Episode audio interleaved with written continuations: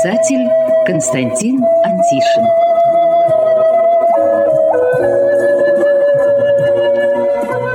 Добрый день, дорогие друзья. Добрый день всем, кто услышал нас и остался у радиоприемника. Ну вот и заканчивается второй месяц весны. Все теплее и ярче светит солнышко, поют птицы. Деревья примеряют свой новый зеленый наряд. На прогретой земле уже распушился изумрудный ковер травы, а у кого-то под окном расцвел ароматный куст сирени.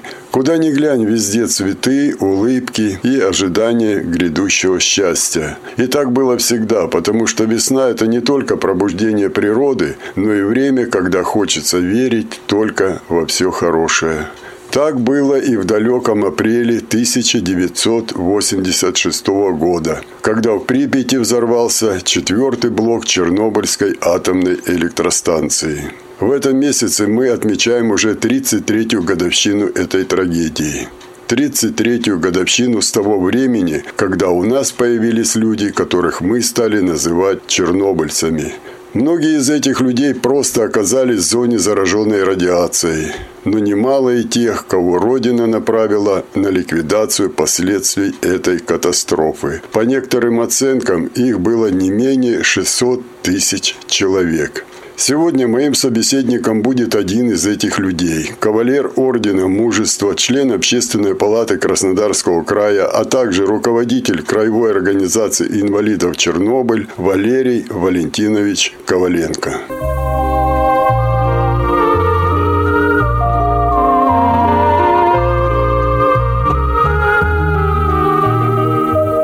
Валерий Валентинович, примерно около 12 тысяч кубанцев поехали на ликвидацию последствий Чернобыльской аварии.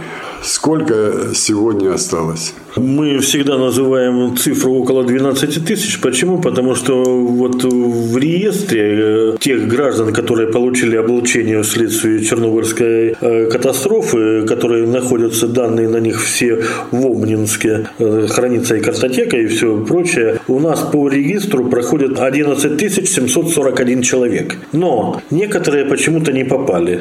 Да, вот я знаю даже тех людей, с которыми был вместе, но их почему-то здесь в этом регистре нету. Поэтому мы всегда называем около 12 тысяч. На сегодняшний день, на 1 апреля этого года, 2019 года, у нас в строю 6573 участника ликвидации последствий катастрофы на Чернобыльской АЭС в Краснодарском крае.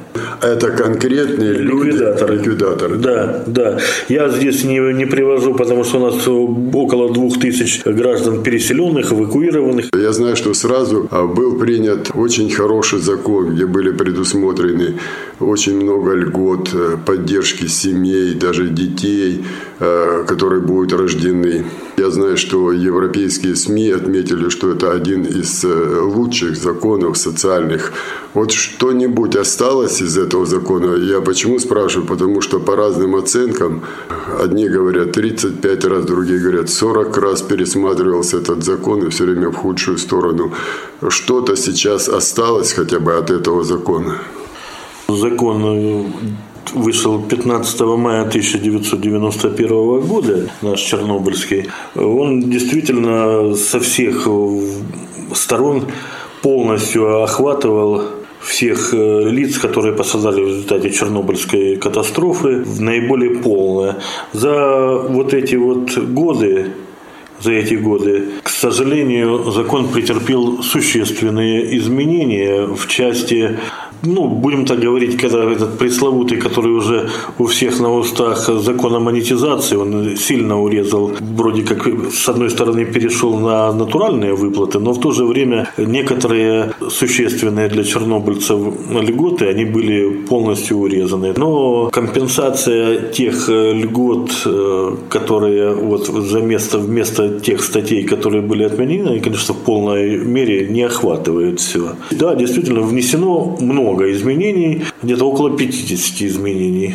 Но Ну, вот очень важно, я вот помню, что по отношению к этим людям, которые рисковали там жизнями, сейчас мы знаем, что это действительно не игра слов, рисковали жизнями, многих нет уже, но когда государство объявило, что через три месяца после подачи заявления на квартиру чернобылец обеспечивался. То есть не, не просто чернобылец, потому что они разные чернобыльцы. Есть попали э, в зону это, а есть действительно вот герои-ликвидаторы, которые туда выехали и ликвидировали последствия этой катастрофы. То есть они действительно рисковали своими жизнями. И тогда было приятно это слышать и в прессе везде, что через три месяца после подачи заявления, если нет у семьи квартиры, то они получали квартиру.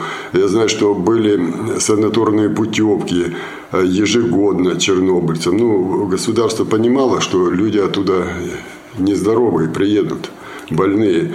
А если э, чернобылец не ехал, да, по каким-то причинам не использовал путевку, ему э, компенсировалось деньгами это. Это тоже было хорошо, потому что если он ну, не может по состоянию здоровья поехать в санаторий, то хотя бы его семья получала какую-то компенсацию.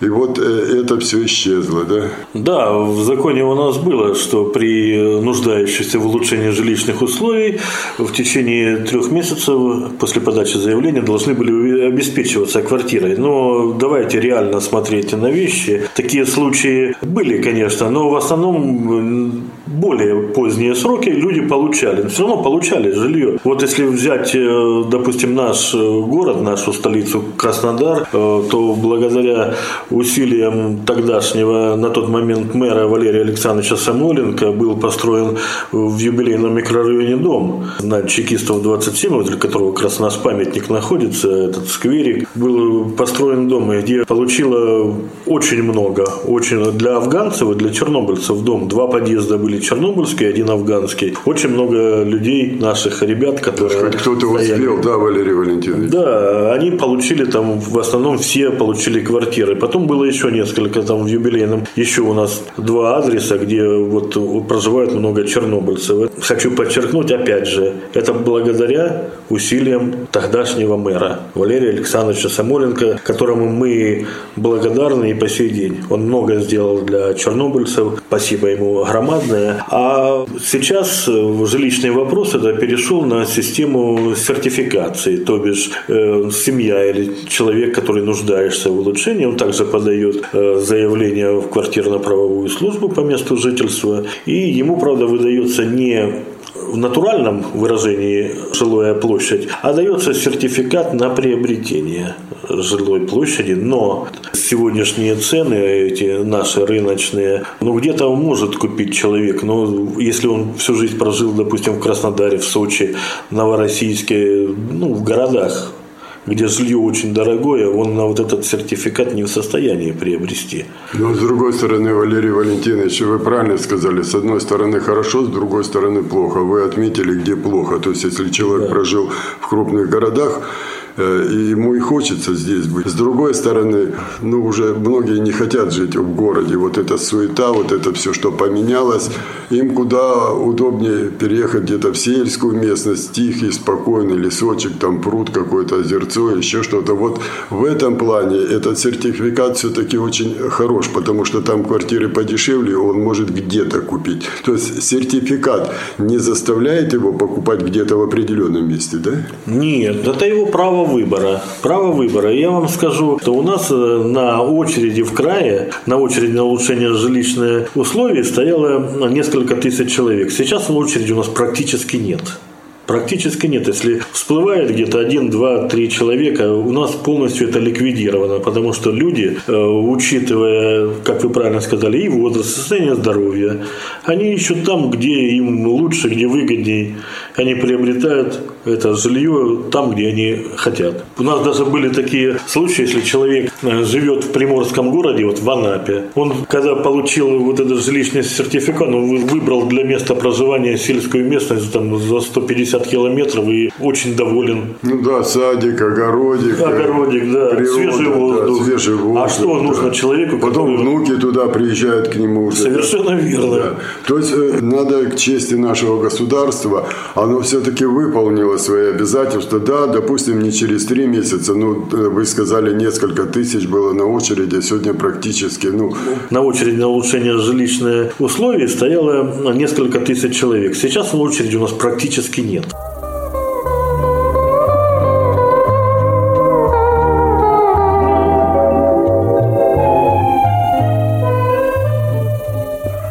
Вас всех бросили на э, ликвидацию аварии э, Чернобыльской катастрофы, я не знаю, насколько вы боялись, по-разному люди рассказывают, потому что, с одной стороны, не все понимали, что грозит, то есть, когда пуля летит, выстрел, это понятно, что это война, а здесь все-таки смерть, она тихая, человек может в палатке быть и постепенно заражаться. Э, но то, что содрогнулся весь Советский Союз тогда, и большая часть Европы действительно даже до паники доходила. Люди перепугались, потому что понимали, зная, что произошло в Хиросиме и Нагасаки, люди понимали, что такое радиация, что это не просто в Чернобыле закончится. Вот этот страх тогда присутствовал. Но эти люди, они уже пожилые. И э, на смену им приходят молодые, я имею в виду руководство страны, э, городов, населенных пунктов. Приходит молодое поколение, которое этого страха не ощутило. Вот в связи с тем, э, что я сейчас сказал, что новое поколение, которое не испытало этот страх в 1986 году, я помню этот страх, есть такое подозрение, что они не могут в полной мере понять, что сделали вы закрыв своими телами вот эту катастрофу. Иначе не скажешь, потому что вы физически там находились и работали. Как они относятся к чернобыльцам? То есть э, в районах, в городах, ну, по крайней мере, Краснодарского края. Они хоть понимают, с кем они беседуют? Я вам хочу сказать, что вот когда нас призвали на ликвидацию последствий этой аварии, то понимания не было, действительно, что это такое, что это случилось. Ну да, авария, какая-то авария. Что это такое, никто не понимал. Первое было вот такое гнетущее, когда мы ехали эшелонами, нам был везде зеленый свет. И вот когда уже зашли на территорию Украины, нас останавливали и навстречу пропускали электрички с детьми полностью электрички были детьми. Вот это было, конечно, ужасно. Ужасно. Вы понимали, что детей эвакуируют, значит, да, там что-то детей, страшное. Детей да. вывозили, что-то страшное. Ну, а так вот, честно говоря, как на духу скажу, что какой-то переживания были, но такой вот э, страха нет. И я уверенно могу сказать, что 90 более процентов людей не испытывали страх. Они понимали, и это присуще нам, русским людям, что когда случилась эта беда, надо идти, если нам уже попала такая доля Поэтому я же говорю, определенно такого вот, что именно чувства страха нет, не было. Не было. Ну, у нас были здесь было, Валерий Валерьевич, вот здесь, я помню, в городе, на рынках, в общественном транспорте, в общем-то, э, серьезно люди переживали, а, а что будет дальше? Нет, переживание – это переживание, а когда ты выполняешь определенную задачу, которую перед тобой ставит государство, командование, ты совсем по-другому относишься к этому. Да, можно многое говорить, что не было ни средств защиты, не было ни специальной такой одежды, но за все это время, что мы там вот находились, э, может быть, раз-два таких случая, когда люди паниковали, в основном нет. Шли туда, куда приказывали и выполняли с честью, с достоинством свой долг перед страной, перед Родиной. Понимаете, определенный промежуток такой времени был, когда было какое-то вот, может быть, какое-то недопонимание. Но на сегодняшний день я вам могу сказать так, что вот э, в городах в муниципалитетах, в районах нашего края, у нас в городе, в Краснодаре, в краевой администрации взаимопонимание есть. Можно обратиться в любой момент, в любой отдел или департамент, да, где тебя выслушают и э, стараются помочь. Помочь в каких-то проблемах, которые вот э, мы на своем уровне не можем решить. И в большинстве случаев решения выносятся положительно. Много я могу привести таких примеров, где идет тесная взаимосвязь с администрацией, и люди находят полную поддержку.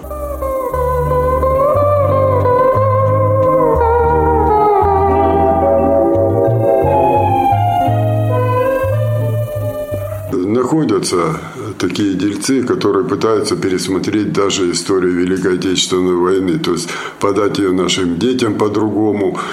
Как-то и вроде бы и Сталинградская битва, она уж не такая важная была, и вроде бы и в Ленинграде уже не так-то э, было тяжело.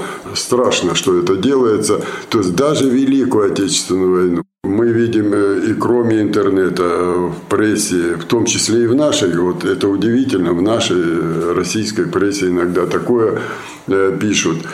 У нас настолько промываются мозги молодежи, в обратном направлении патриотическому. Дети просто не знают истории своего Отечества, ближайшие истории, то есть Великую Отечественную войну, героизм э, нашего народа, я, я же сказал, более 600 тысяч отправили, это уже народ, а там еще семьи за ними, это еще утроить, это всем народам эту Чернобыльскую гасили катастрофу, а дети этого просто не знают. Вы и участники, и очевидцы реальной этой трагедии. Вот не, не получится так, что вы ничего не передадите дальше, уйдете, и потом тоже кто-то будет извращать это. Это святое ваше дело, защиту и не только э, Советского Союза тогда от радиации. Европа поплыла бы, что там говорить.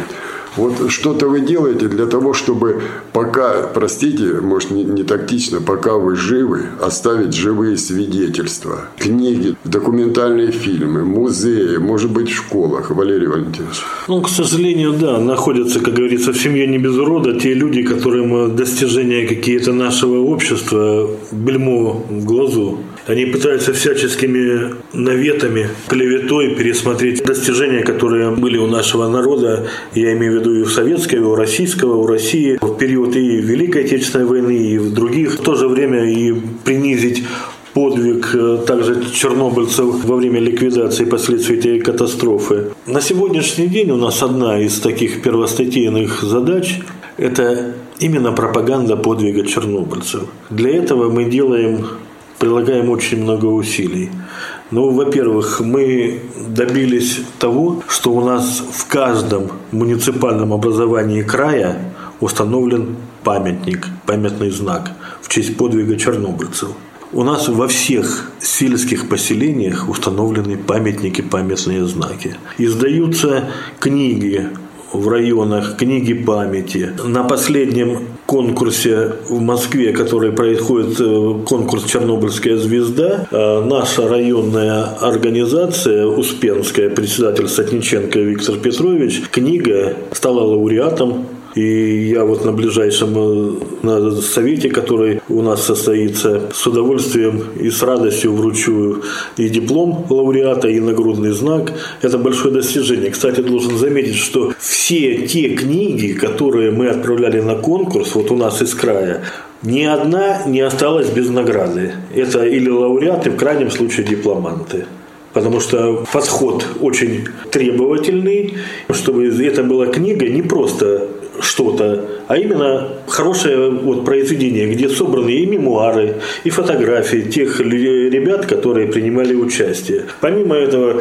ежегодно у нас проводятся уроки мужества в школах, высших учебных заведениях по всему краю, ежегодно. Да, основное внимание мы уделяем именно тому, что вот перед трагической датой, перед 26-м, но э, это не говорит о том, что в остальное время не проводится. Проводятся и в остальные дни. Мы были инициаторами единственного пока первый у нас в России, как пилотный проект. В прошлом году прошел марш «Реквием» бессмертная рота чернобыльцев в Тихорецком районе, когда собрались родственники всех ушедших из жизни на сегодняшний день и прошли от э, определенного места к памятнику. Не зря сказал, что пилотный проект. Мы взяли один район, где хороший, толковый руководитель нашей организации, и при помощи конечно, и депутатского корпуса, и депутатов ЗСК, районной администрации.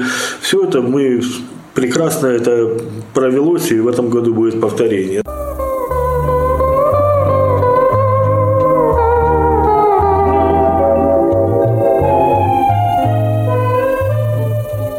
Краснодаре есть улица. Вы сказали о этих, о табличках чернобыльцев, сказали вот о шествии там. У а есть же еще и улицы. Названы. Улица памяти героев чернобыльцев. Рядом с этой улицей разбит э, бульвар чернобыльцев. Там высажено очень много деревьев. Вы знаете, вот для меня было большим откровением, но обычно, когда вот свадьба, да, молодожены, они возлагают цветы памятнику «Вечный огонь», участники Великой Отечественной войны, это традиция, и это здорово, правильно. Я видел своими глазами, когда молодожены возлагали цветы к памятнику чернобыльцам.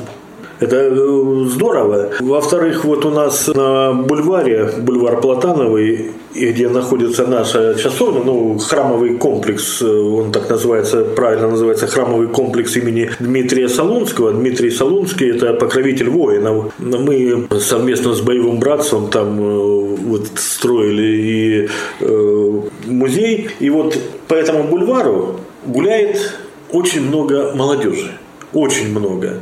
Там в свое время мы поставили такую, построили арку. И когда внутрь заходишь, ну, ее будем говорить откровенно, молодежь, она может и что-то бросить мимо, и курить, и все. Но когда им в глаза начинает бросаться, а на этой арке изображены и написаны все конфликты, где участвовали наши миротворцы. Еще начиная с прошлого века и по сегодняшний день. Там все в том числе вот последние наши и афганские, и чеченские события, и Чернобыль, и, естественно, Великая Отечественная война. И вот когда заходят, они туда мимо проходят, они читают.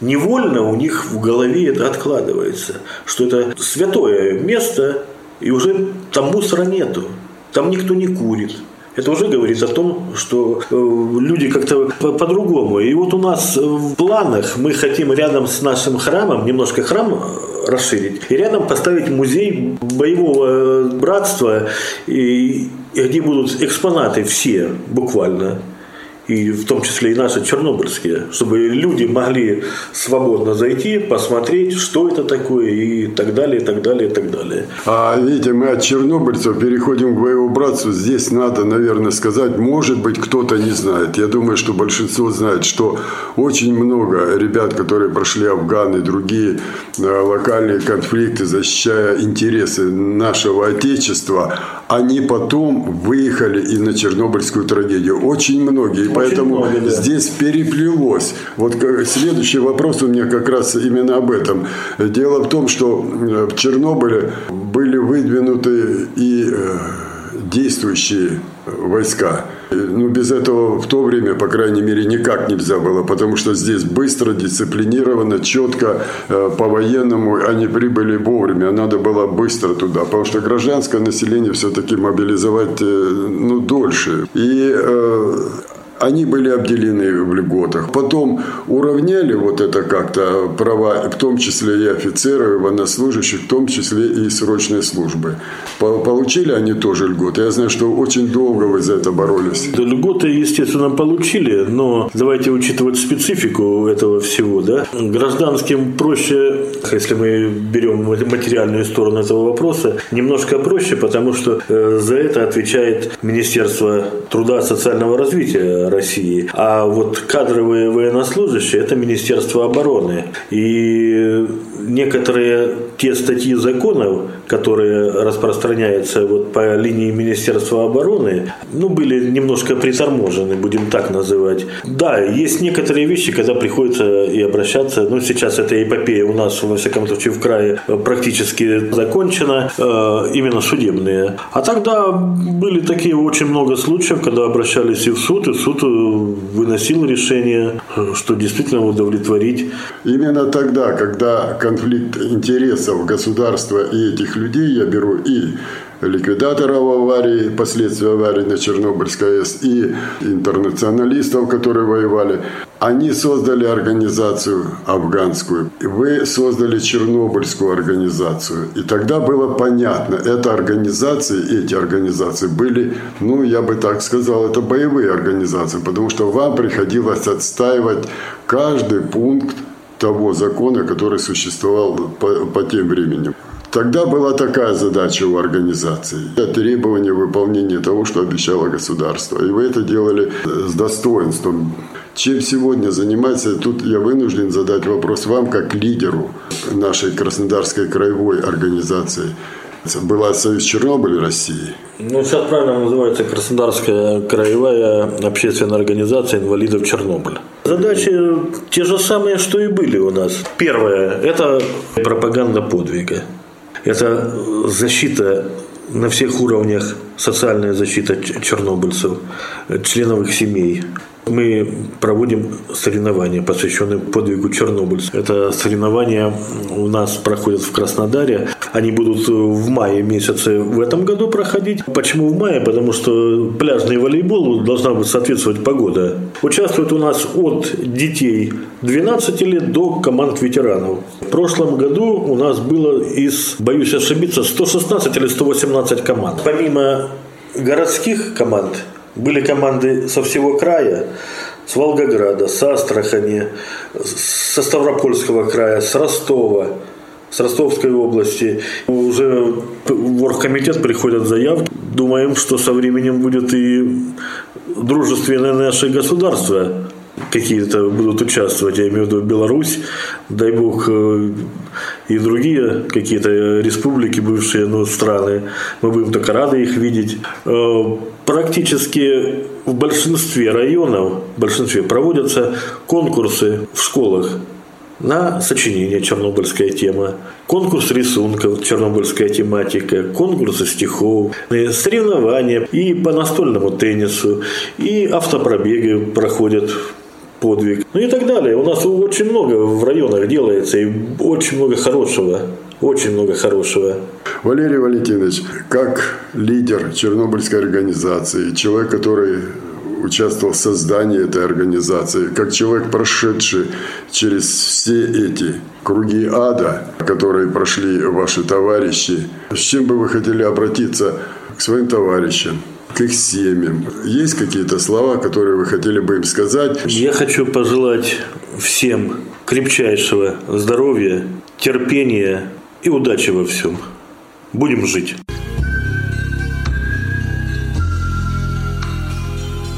Будем жить, умирая сто крат, Одолеем и боль, и разлуки. Дай мне руку, чернобыльский брат, и да будут горячими руки, Будем жить, будут дети расти, Наша радость сквозь горечь полны. Боже правый, прости нас, прости, И спаси, если можешь спасти. Крест чужой мы влачим.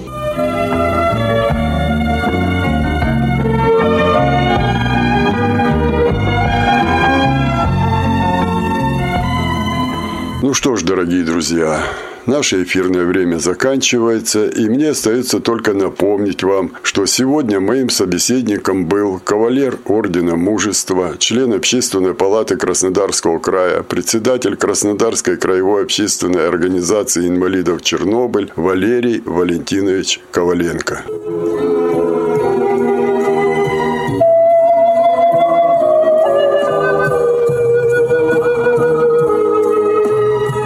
Радиопрограмму «Любить человека» подготовили и провели для вас, как и всегда, звукорежиссер Лев Семенов и автор программы Константин Антишин. До свидания.